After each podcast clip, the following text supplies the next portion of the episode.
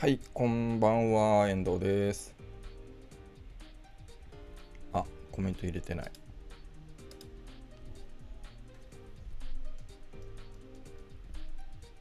よしよしよし。Facebook OK、YouTube OK と。大丈夫かな ?OK、大丈夫そうですね。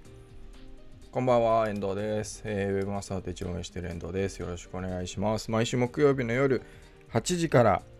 30分間、えーまったりと雑談配信をしております。ウェブマスターのまったり30分です。よろしくお願いします。うん、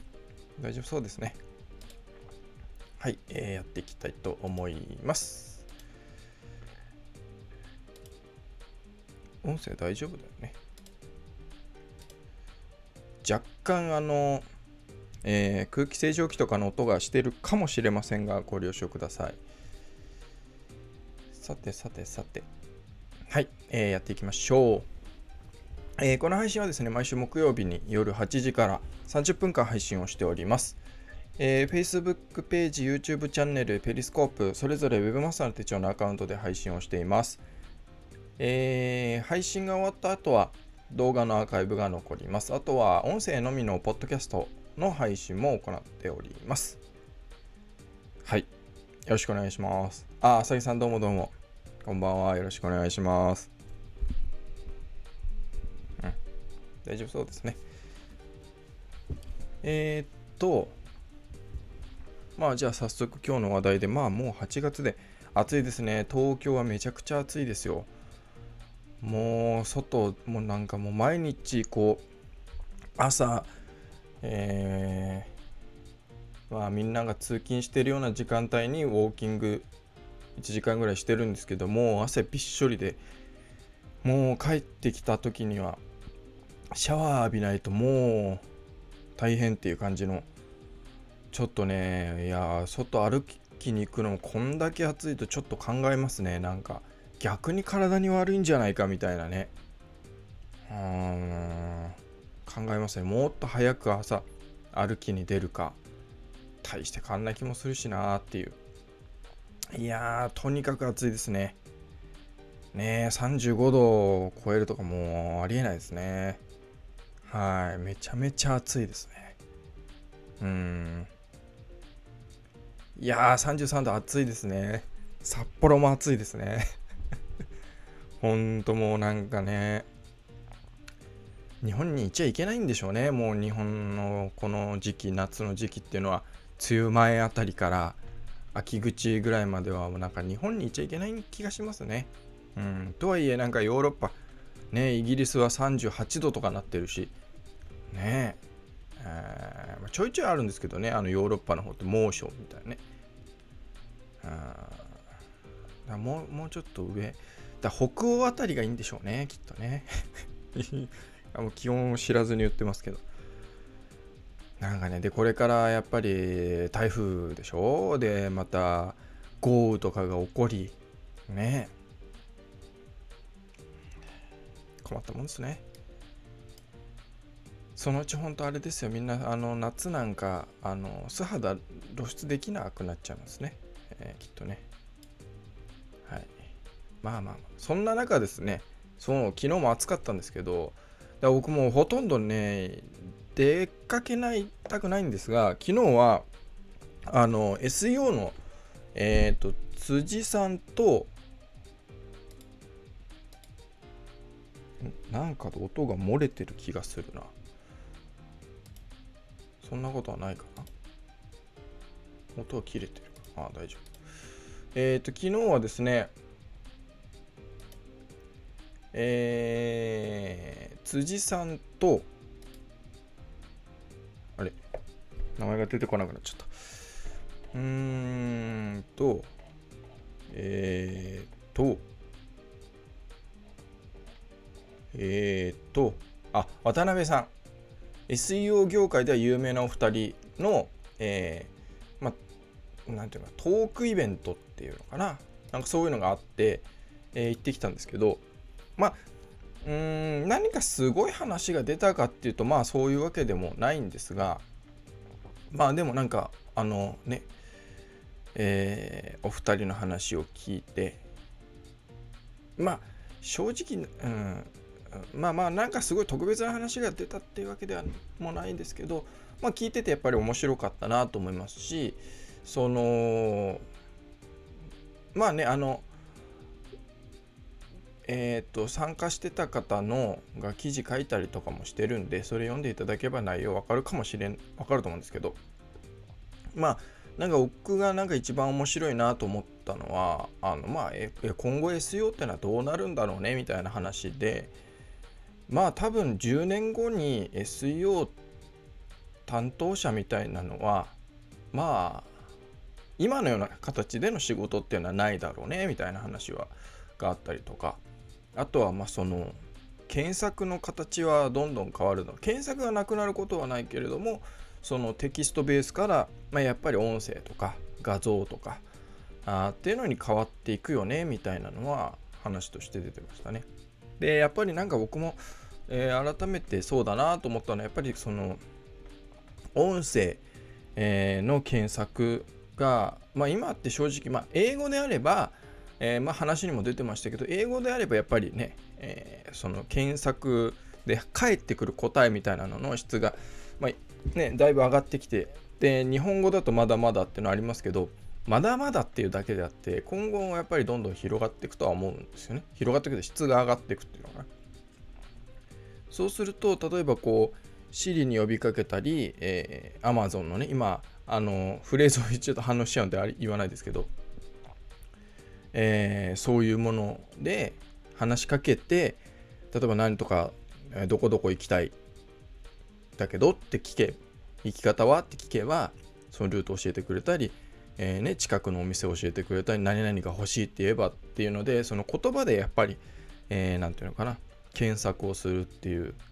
じゃあそういう時にどうしたらいいのかねみたいなのとかうん。まああとはそのあれですね、えー、画像の検索まあこれピンタレストのねえー、画像検索とまあまあ Google のあのスマホでも、えー、Google アプリで Google レンズで、まあ、使いますけどもそういうのを使ってやっぱり今からもうそういう、まあ、まだまだねその広がってないからやらなくていいかっていうと、まあ、そういうことじゃなくてでやっぱりそうやって広がった時に対応し始めるのではやっぱり遅いわけじゃないですか。ねえー、1歩2歩3歩と先に先手を打っておかないといけないわけでそう考えるとやっぱり今からできることって言えばやっぱりまずは自分自身で使うってことだと思うんですよね。その音声検索にしても、えー、まだ声で何かを操作するとかいちいちこうタイピングしないとテキストを入れずに、えー、インターネットを操作するとかインターネットを使う。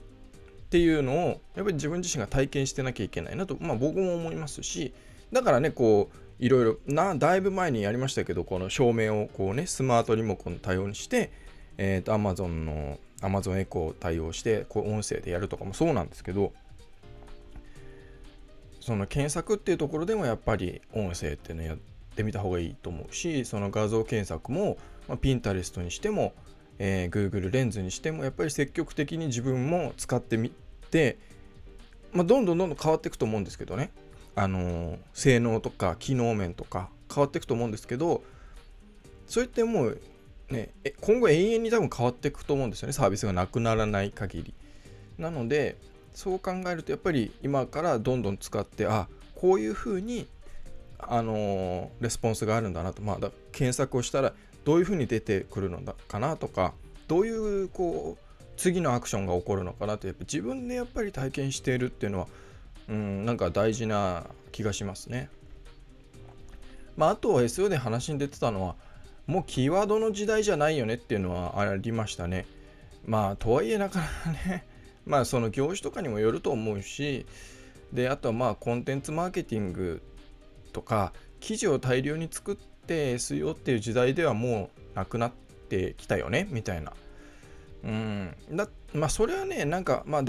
そこでも話に出てましたけど、業種だと思うんですよね。そのメディア系とかブログ、例えばね、僕の Web マスターの手帳みたいでも、別に記事を大量生産して SEO に上げようとかではなくて、ただ、そのウェブサイトの形式というかね タイプとして例えば10記事だけあればいいかっていうとそういうものじゃないし常時なんかいろんなニュースがあったりいろんな僕の伝えたいこととか、まあ、そもそも Web マスターの手帳って、まあ、手帳ってこれ何回も話してると思いますけど僕自身のメモ帳でもあるわけなので、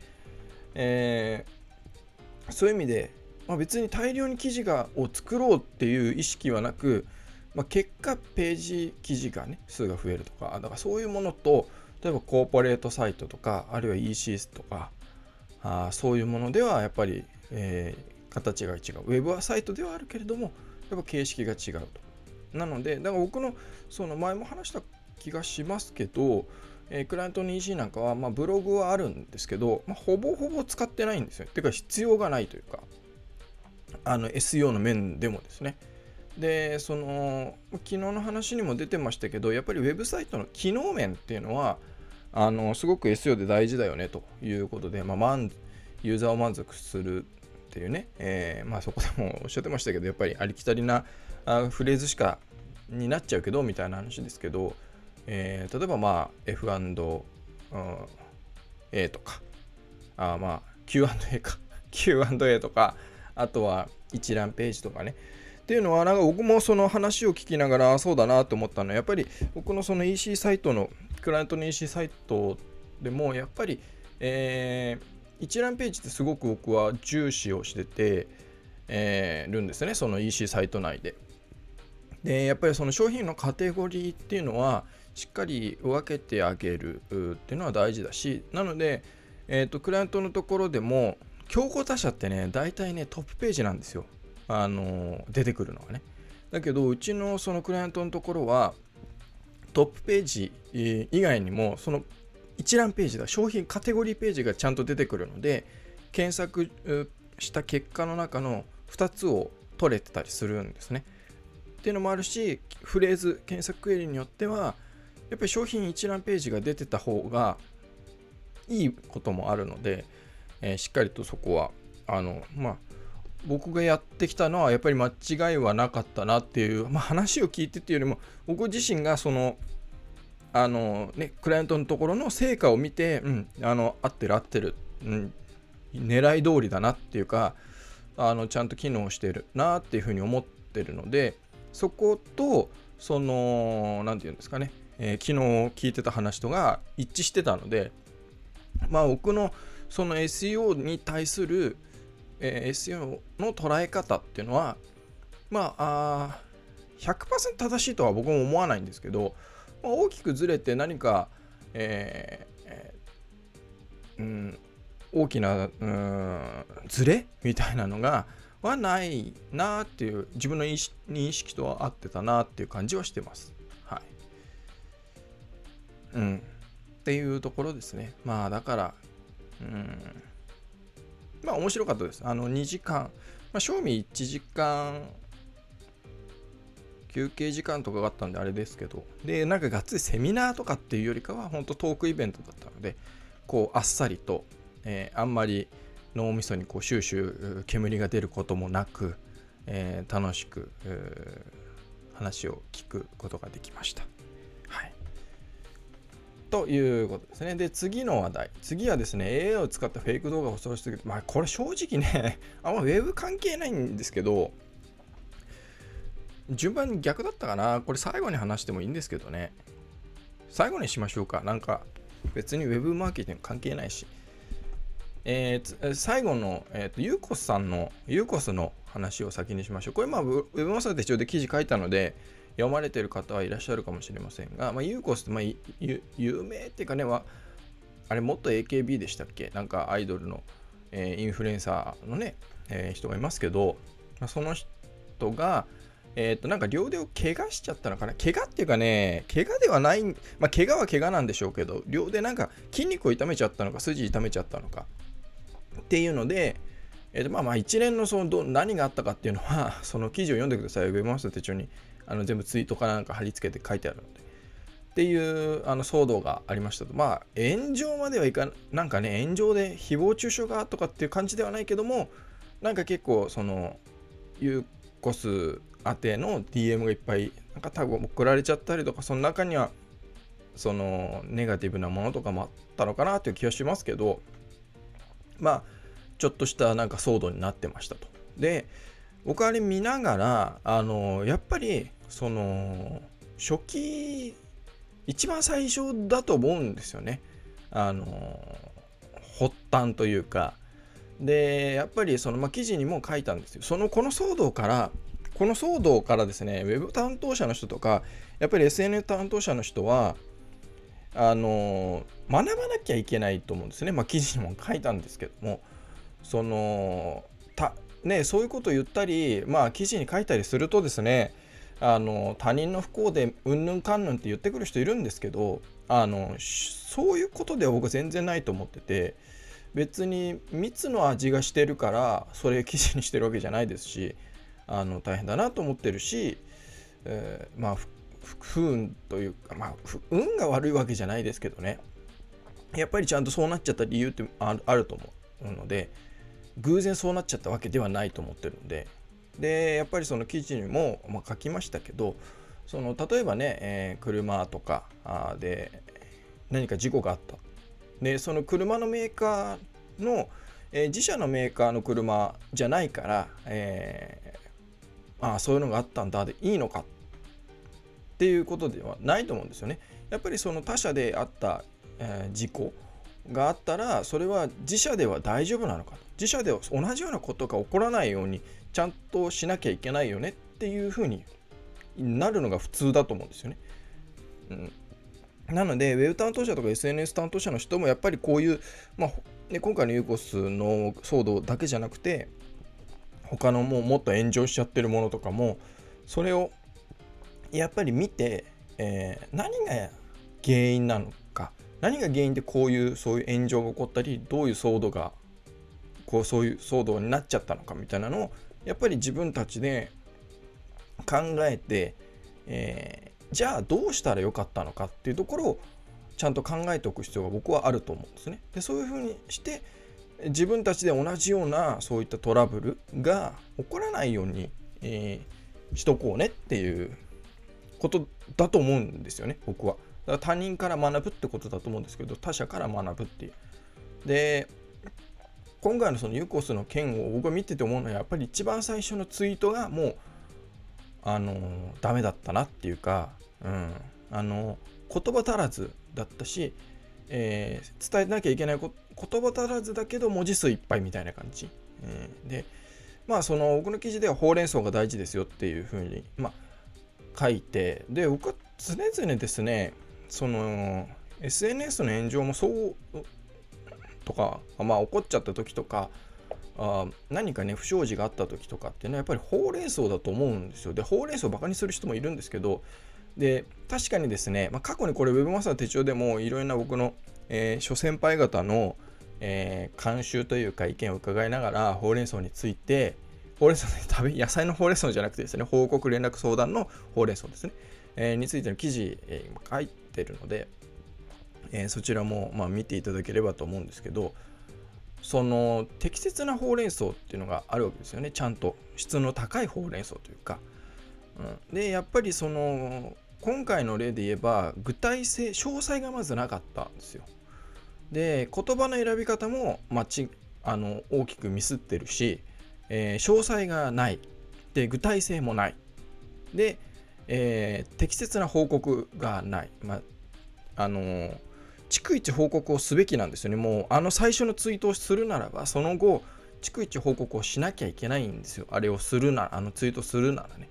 っていうのは、えー、まあ、それでイベントかな？なんかに参加するのがキャンセルしちゃったと。で、そのキャンセルしちゃってイベントの参加するはずだったら、えー、相手の会社さんに、まあもちろんね、個別であの連絡はしてると思うんで、えー、それでいいと思うんですけど、それをツイートで一般公開の場でやるのであれば、それはそれでその会社に配慮をしてやんなきゃいけなかったし、でそのツイートをすることによって、えー、ファンの人たちとか、ね、えー、フォロワーの人たちにピンとそのアンテナが立っちゃうわけじゃないですか。あ、怪我しちゃったんだっていう。だから、そのアンテナを立てるんであれば、そのフォローも、そのアンテナを立てたことに対するフォローっていうのも、やっぱりしていかなきゃいけないんですよね。で、その一般公開ですからツイートするっていうのは。で一般公開でツイートしたらですねそれを見てる人ってがいるわけですよね。そのああのツイートがあったけどもその後どうなんだろうっていう経過観察じゃないですけど、えー、見見続けてる人もいるわけなのでやっぱりですね逐一報告をしなきゃいけないし、えー、必要のない誤解とか必要のない何て言うのかな、えー、認知とか認識をされないように、えー、やっぱり何て言うのかな認識のズレみたいなのをなくすためには詳細に具体的にやっぱり伝えなきゃいけないんですよね。あの誤解のないように伝えなきゃいけないのでそういう面でそうするとやっぱり言葉選びっていうのは慎重にしなきゃいけないし、えー、伝えるべきことも伝えなきゃいけないだからやっぱりその一番最初の食金の対応というかでその後もそのいろいろ2歩3歩先あるいは自分それ以外ね関係者その先のフォロワーっていうのがどういうふうに思うかどういうふうに考えるかみたいなところへの、えー、想像力とか配慮っていうのがやっぱり、えー、必要だなというふうに僕は思いました。だからやっぱりそのこのツイートをすることによってどういうことが起こるだろうっていうのを想定して、えー、そういうことが起こるっていうことはこういうツイートにしておかなければいけないとか起こえー、他にこういうプラスのツイートをしていかなきゃいけないよねみたいなのを考えなきゃいけないのでやっぱそれはしないとまずいですよね。でそのあのね吉本の話がちょっと違うようでそうなんですけど吉本のなんかね、えー、反射との問題とかあの問題も結局は一番最初の対応がダメだったわけじゃないですか。あそこでちゃんとやってればこんな騒動にはここまで大きくなんかなんていうのかな大きくっていうか飛躍しすぎてるっていうかこう話のね、えー、広がりが広くならずに、まあ、騒動にはなったろうけども今ほどの大騒動みたいにはなってないっていうか、えー、もうちょっと小さく抑えられたと思うんですけどだからやっぱり初期対応大事ですね。でその後のフォローをちゃんとするっていうことは大事な気がしております。はい。まあ、あの詳しくは記事を読んでいただければあと思います。で、最後がですね、まあ、AI を使ったフェイク動画が恐ろしすぎるっていうので、えー、と、まあ、これ、え、どこだっけな？ワシントンポストだっけな？なんかアメリカのどっかメディアがそういう記事を出してて、えー、と、フェイク動画ですね。で、その、なんかまあフェイク写真っていうかもう今って正直す例えばフォトショップとかでもやろうと思えば加工なんていくらでもできちゃうじゃないですか。でそれがもう動画にまで及んでてでその、えー、確かワシントンポストだったと思うんですけどそこがまあ特集ページみたいな1個ページを作っててでそこの、まあ、こういうね元の動画はこれ、えー、フェイクあの加工されたもの作られ悪意悪意っていうか、まあ、作られた動画はこっちってこう2つ並んでるんですけど並んでないと分かんないですよねもう。っていうレベルでなんか映像の中に何か違和感があるとかっていう感じじゃなくていやこれ普通に見たら信じちゃうよねっていう感じがあのあっていやーこれはすごいなと思いました。だからそういうで今回のそのさっきの話なんですけど吉本の話とかもまあその結局映像があるって言ってもその映像が本当に信じられるのかっていうなんかもう時代だなっていう気はしますね。でその写真とかだったらねあのねこう顔を差し替えるとかまあ想像できるじゃないですか。でも動画だとその例えばあの Facebook のザカバーグが話してるのとかも全然違和感ないんですよ作られたものって。ででも言ってる内容がすごくこう何て言うのかな全然違った意味になっちゃってるんですね。だからそれも全然違和感がないのでそうねなんかこう口の動きとなんか発してるのと全然違くないみたいなあそういう違和感がねなんかなかったんですよ。まあネイティブの人からするとあるのかもしれないですけど英語のね、うん、でもなんか全然そういうのなくてだからその映像自体もそうやって作られちゃうとなんかすごいなっていう。のはうーんなんか恐ろしいなっていう感じですね。うん。あれはねだからその映像があるってであそうそれでねなんかちょっと変な話になっちゃいますけどそのニュースでねあの中国の中国でそのポルノだから AV ですね。アダルトビデオでそのもう、えー、フェイクのアダルトビデオが出回ってると。でそれももうその例えばこの人の、えー、そのフェイクの AV ど AV を作ってほしいとかっていうので、えー、その依頼がもうできちゃうみたいな。でお金も何何百ドルだったか何十ドルだったかあ書いてありましたけどっていうのがあってそりゃすごいなと思ってそんなそのでそれは AI を使ってるらしいんですよ。その動画を作るのに。でそのどれぐらいの質なんだろうと思って変な話ね。で僕も探したんですよそういうのを。で実は見つけて見てみたんですけどで日本人のねあの芸能人とかのもあるんですよもう。でその映像がちょっとねもう本当にゾッとする。あの違和感がないんですよ映像に。でおそらくですね元の映像のその AV アダルトビデオの映像があるんですよね。だからえーと、顔だけ違うんですよ。顔だけ違ってそのシーン自体は同じなんですよ。同じなんだけど顔自体が違うっていう。だからその女性の顔が違うんですよ。ででもその顔の何ていうのかな。いわゆる切って貼ってみたいなこう輪郭になんか違和感があるとかそういうのが全くなくてこれ本当に本人じゃないのって思っちゃうぐらいだったんですよ。でもうね本当にゾッとしてうわこのレベルで作られちゃったらもうどうだってどうしようもないだろうなっていう。だから自分がねそういうことをしてなくてもその映像作られちゃってあのクオリティで作られちゃうとそれ信じちゃう人いるでしょっていう。だからその、ね、それ今 AV での話をしましたけどそのワシントン・ポストの動画もそうだし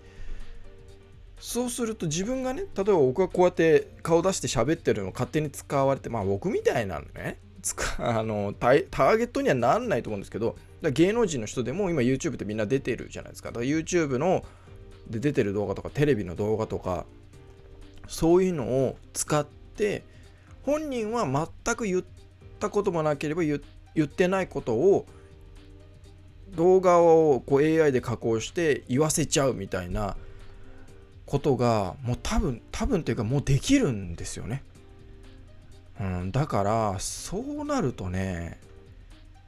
いや怖いですね。あのー、その何て言うのかな別に今のはねあの AV の話しましたけどその芸能界だけじゃなくて政治にしてもそうだしね、会社の社長がこんなこと言ってるとかもありえるだろうしなんかもうそれどうやっていやそれちゃんとそういう分析をすれば分かるのかもしれないですけど一ねえー、ユーザーというか消費者っていうかね人たちがその分析ができるかって言ったらまあできないじゃないですか。今はね。だからそうなるとやっぱり結局そういう分析ができる機関というか会社が分析をしてみたいなことになると思うんですけど